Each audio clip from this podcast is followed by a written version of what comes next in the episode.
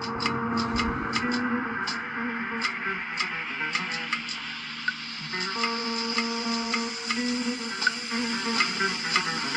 you love me?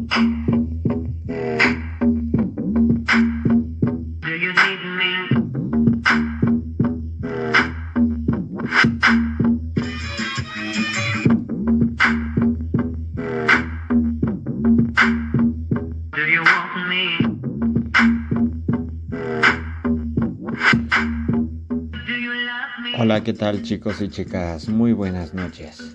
Bienvenidos sean a mi canal de podcast. El día de hoy estaremos hablando sobre los problemas más comunes que enfrentamos los estudiantes en el aprendizaje en línea. Bueno, pues a mediados de marzo, prácticamente de un día al otro, para los docentes y los estudiantes, se vieron inmersos en un nuevo escenario. Pues la educación en línea o educación también llamada en pandemia nos, nos trajo un, un pequeño pequeño problemilla para algunos y para algunos fue como un descanso y mucha diversión sin pensarlo pero pues sin previo aviso más de 10 millones de alumnos que se encontraban en sus casas y toda la comunidad educativa incluidas las familias tuvieron que involucrarse en un modelo educativo a distancia pues las cosas cambiaron mucho pues la educación en línea fue una respuesta inmediata a la, a la emergencia sanitaria del momento, pero pues ni la educación se sustituye los aprendizajes presenciales y la socialización de los menores. Además, tu- tuvimos que generar brechas educativas graves, pues este hubo muchos problemas.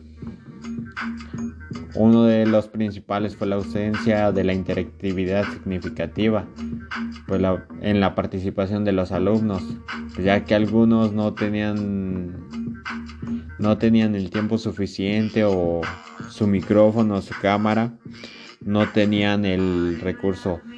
Otro fue el uso de materiales que no eran diseñados para la educación en línea, por lo que impactaba en el proceso del aprendizaje del estudiante pues no era lo mismo, para ellos les daba más el, el estar jugando y el estar en la cama al mismo tiempo.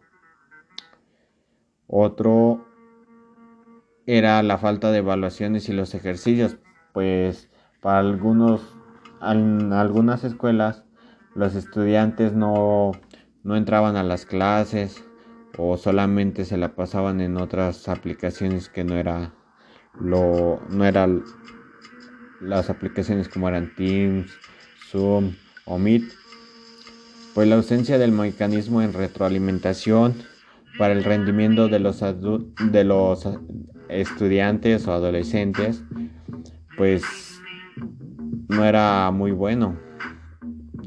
El uso del contenido pues no tenía unas implicaciones buenas, ya que ninguna relación de objetivos del aprendizaje eran eran buen, bueno, casi todos eran buenos, más que nada, porque pues muchos ayudaban a sus hijos, los hermanos, para que pudieran llegar a tener un 10 todos en su examen.